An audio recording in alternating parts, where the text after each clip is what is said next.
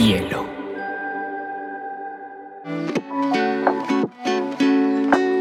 Hola, bienvenidos a Te Cuento News, un espacio donde analizaremos las noticias más importantes del mundo digital y la Web3 en menos de 20 minutos.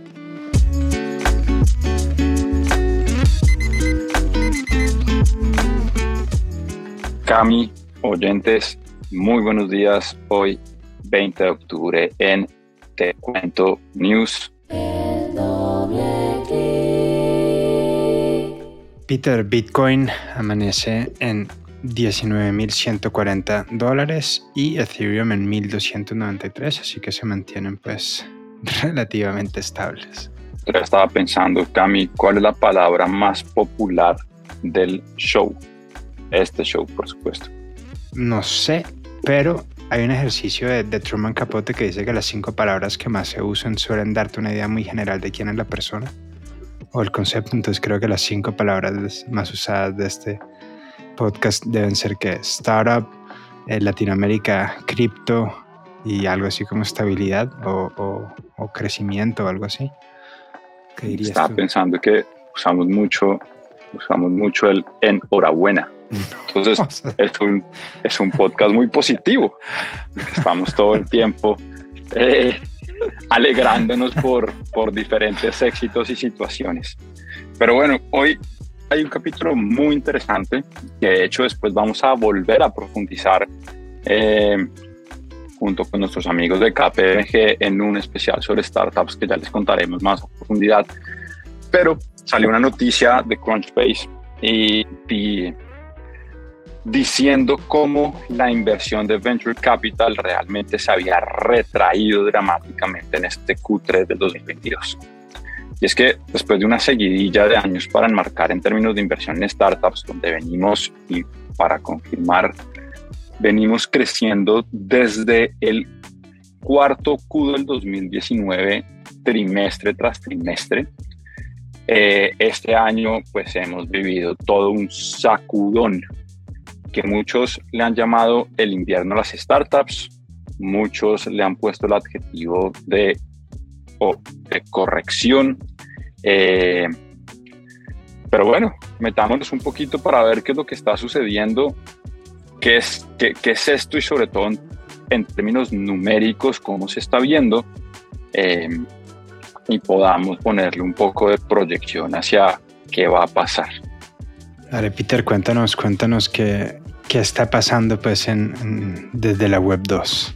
Entonces, comencemos por, dividamos esto mundo y después vámonos a la TAM, que la TAM básicamente, como el resto de las regiones, lo que está haciendo es replicar la tendencia global.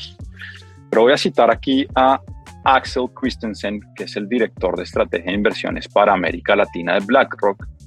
En una entrevista para Forbes dijo, abro comillas, nos enfrentamos a una situación global en la que vamos a tener un menor crecimiento. Sin duda, estamos en temporada de invierno. Pero lo que, lo que los números y expertos están viendo es que el invierno apenas empieza. Y no es coincidencia que precisamente, por lo menos en esta latitud centro-norte, estamos entrando a la temporada. Entonces, las tasas de intereses que han venido subiendo progresivamente y eso implica que pues es más costoso la inversión de dinero y que la gente, los fondos prefieren guardarlo, ponerlos en otro tipo de, de activos. Tenemos una inflación escalada también a nivel mundial. Eh, Estados Unidos con una inflación que no se veía desde los 70 y pues ya sabemos que cuando Estados Unidos estornuda, el mundo tose tenemos la invasión de Rusia a Ucrania, toda la crisis energética que esto ha generado, esto también genera inestabilidad y escenarios pues más conservadores de, de, capital. Pero quitando eso y, van, yéndonos un poco como al hueso, eh, un reporte de Crunchbase recién sacado del horno, dijo que para este tercer cuarto un total de 81 billones de dólares en todo el ecosistema de venture en el mundo. Esto significa que en comparación con el año anterior hubo una inversión menor de 90 millones de dólares es decir, que hubo una reducción del 53% eh, en, esta, en esta cantidad invertida en el mundo. Pues tú trajiste al, al, al, ejercicio unos gráficos muy interesantes, un reporte de CB Insights alrededor del capital que se ha invertido en, en, pues de venture capital de los últimos años. Y si bien es cierto que en el Q3, por ejemplo, fueron considerablemente menos que en los últimos Qs desde el 2021, sí vale la pena comentar que desde, o sea, el Q3 del 2022 sigue siendo más grande que cualquier otro Q antes de, del 2021. Enhorabuena para ponerle el adjetivo positivo. Claro, pero hubo una aceleración muy importante como entre, entre este cambio de los 2010 a los 2020 eh, que estamos regresando precisamente casi que al escenario previo de cuando inició todo este boom de inversión. Que más allá de la plata también muestra esa aceleración. De hecho, este trimestre que acaba de terminar fue el trimestre con la menor cantidad de unicornios, con tan solo 25 unicornios declarados. Y acuérdense que declarar es que puedan tener una valoración por encima del billón de dólares con B larga. Eh, y este año ha sido particularmente difícil también en términos de despidos por parte del ecosistema del startup, de las startups. Y aquí hay dos fuentes bien interesantes. La primera es un portal que se llama layoff.io y el otro es una red social profesional que se llama Blind. Ambas tienen una estimación que está entre el rango de los 90 mil a los 110 mil despidos acumulados en lo que lleva hemos tenido aquí que anunciar precisamente despidos masivos eh, de diferentes organizaciones a lo largo de lo que llevábamos con el, con el podcast. Peter, aquí sí el comentario, digamos que me parece interesante traer a la luz es que una manera también de, de leer este, este escenario es que los despidos no significan desempleo, sino que yo creo que los despidos más bien son un comentario hacia el modelo de negocios de las startups que hacia, hacia la situación económica en general. Por ejemplo, las tasas de desempleo en Estados Unidos están en 3.5%, que es lo más bajo que han estado en los últimos años. Nada más en el 2021 alcanzaron a estar igual. Entonces es un tema muy, muy, muy interesante cuando los, y ya profundizaremos un poquito más en, entre todos quienes adelantan la narrativa de que tal vez no es tan recesión eh, siempre traen a la coalición este dato y es que es imposible que haya una recesión con tan poco desempleo. La gente está trabajando, las empresas están funcionando, tal vez, y, digamos, yo pensé mucho en, efectivamente aquí hemos hecho ese anuncio de, los despidos en el mundo de los startups, pero no, se correlaciona con, el mundo real. Entonces creo que es, bien interesante esa, esa correlación entre los despidos del mundo de startup y el desempleo de la economía americana. Y lo que mencionas tiene todo el sentido, Cami, porque para mí el adjetivo correcto no es que estemos pasando por un invierno, sino que el ecosistema de startups en el mundo está pasando por una corrección. Y aquí vamos a hacer un doble clic y nuevamente hago el anuncio con la gente KPMG. Pero básicamente lo que está sucediendo es que si hay unas presiones macroeconómicas que están llevando a un replanteamiento de lo que significa el éxito de una startup y lo que significa la proyección en valor de las mismas. Entonces, este, digamos que este endurecimiento de las variables que se tienen que tener en cuenta a la hora de entender si una startup está o no siendo exitosa, están migrando de un modelo de crecer a toda costa a un modelo de cómo crecer de manera acelerada, pero también con unos units económicos que permitan entender qué hay y en Colombia se utiliza mucho la expresión de la papa caliente. Entonces, a ver a quién se le va a explotar esa papa caliente eventualmente y eso quiere decir que pues básicamente la startup ya no va a poder generar más valor porque simplemente va, va a explotarse su modelo de pérdida de dinero. Entonces, creo que, creo que no es un tema global, es un tema más específico en el mundo de la tecnología, y específicamente en el mundo de las startups con esto que podemos entonces denominar una corrección invernal, si queremos juntar aquí estos dos mundos. Y como lo decíamos al principio, Cami, esto esto no solamente pasa en el mundo, o más bien lo que pasa en el mundo termina pasando también en Latinoamérica. Es importante resaltar que Latinoamérica representa solo el 6.9% de la inversión de venture capital total en el mundo. Viene creciendo a pasos gigantados, de hecho es la segunda, la segunda región que más crece en atracción de capital, pero pues en absolutos todavía estamos muy lejos de lo que de lo que son otros países. De hecho, pues en el 2021, aquí este dato que es bien interesante, nos pusimos muy contentos en el ecosistema porque logramos atraer entre 14 o 15 billones, dependiendo de la fuente que utilicemos, y esto fue año récord en Latinoamérica. Mejor dicho, Latinoamérica es el nuevo Vale y venga toda la plata. Francia, en el 2021, atrajo una cantidad similar de, de inversión en venture capital solo para su país entendiendo que pues Francia es del tamaño, no sé, de un Colombia en términos de población, de pronto está un poco más chiquito.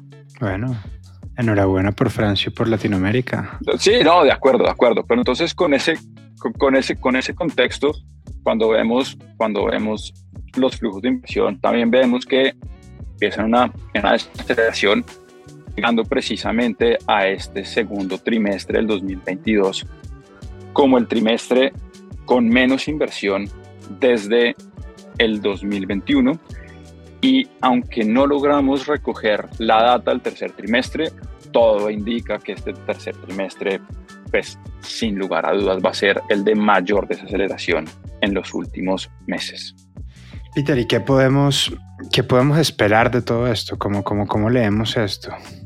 Hay varias cosas interesantes a resaltar y es, primero voy a tomar una frase que me encantó y es que después del invierno viene la primavera. Pero aquí lo que está sucediendo, y por lo menos lo veíamos con el reporte de un reporte que se llama Global Startup Ecosystem Index, que es básicamente como el índice de los ecosistemas de startups, es que digamos en América Latina lo que sucedió es que muchas ciudades salieron de este top 1000 eh, o de este índice, porque pues top 1000 del índice salieron, pero las que se fortalecieron su posición. Entonces lo que se siente es que se están construyendo ecosistemas más centralizados en Latinoamérica, pero a la vez más potentes para atraer el capital, para poder precisamente permitir la creación y escalabilidad de lo que son estos, estas organizaciones startup en nuestra región. Aquí, aquí lo que posiblemente va a pasar y voy a tomar, voy a tomar unas reflexiones que salieron en ePro, este portal argentino, y es que primero las startups ya están entendiendo que su éxito se está midiendo de manera diferente, que van a tener que hacer un esfuerzo mayor en términos de cómo demostrar precisamente que son de valor para el mercado y van a tener que mostrar indicadores o units economics mucho más relacionados con su capacidad de sostenerse financieramente. Esto implica también que las que estaban pendientes de una ronda de inversión les va a costar, les va a costar más, sobre todo si su modelo no está orientado hacia precisamente esos números financieros las valuaciones están cortándose y muchos unicornios podrán dejar de serlo. Eh, y los fondos van a empezar a buscar experiencia en esos equipos y en esa capacidad de seguir construyendo, digamos que este futuro tecnológico digital.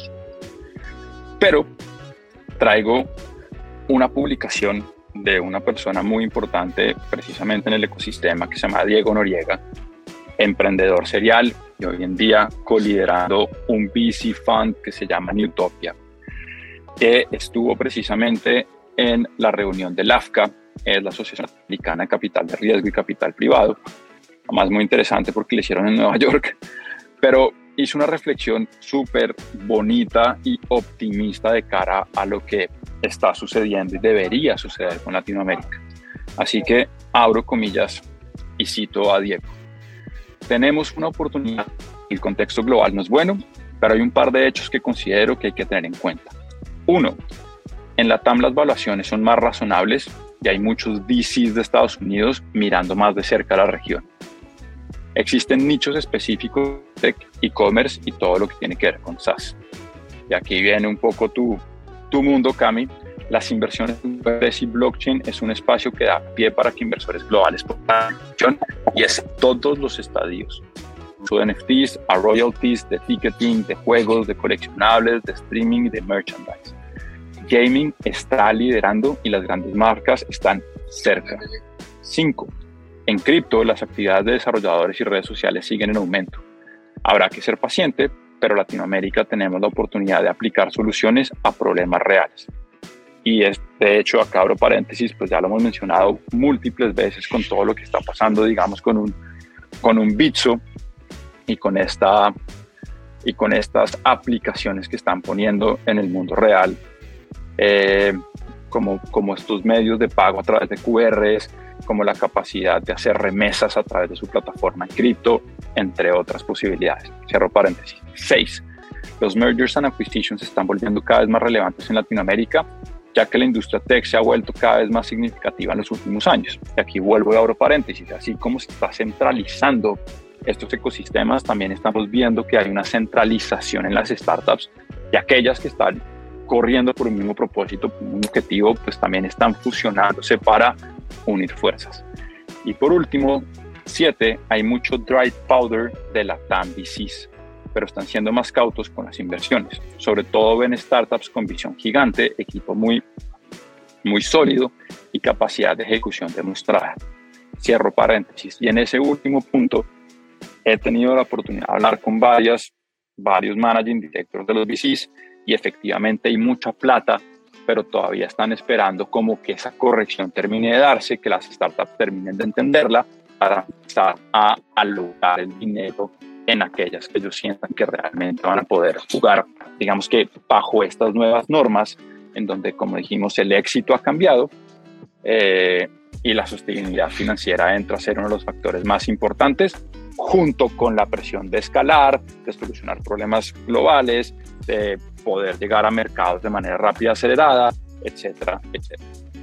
Peter, eh, pues aprovechando que me diste pie para hablar de, mi esquina del mundo, algo que, también fue muy interesante entender, como porque también estamos en un invierno cripto y, y, están sucediendo estas mismas señales mixtas donde Ethereum, por ejemplo, el precio de Ethereum ha caído más del 66% desde que empezó el año pero solamente en el 2022 se han desplegado más del 30% de todos los contratos que se han desplegado en la historia en Ethereum. En la historia son cinco años, pero pues igual nos va dando una luz de en dos cuartos, en tres cuartos, pues ya, ya, ya llevamos casi lo que llevamos en, toda la historia. Hay, hay una cifra bien interesante y es que estos, el número de contratos desplegados se van incrementando mes a mes, o sea, llevamos récords históricos de despliegue de contratos inteligentes, que es un, un, indicador sobre la actividad que hay en el blockchain, o sea, como que cuánta gente está construyendo sobre este ecosistema, y mes a mes se están rompiendo significativamente.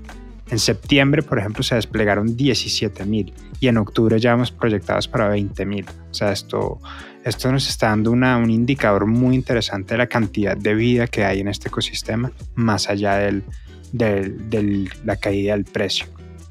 Y en cuanto a la inversión en, ecosistemas de blockchain, es cierto también que, ha caído con relación al año 2021, pero mm, muy poquito, o sea, es lo que se levantó en el Q2 del 2022 solamente lo superan el Q2, Q3 y Q4 del 2021. De resto, históricamente, pues estamos una locura y con, y proyectaba seguir creciendo y creciendo y creciendo en términos de inversión.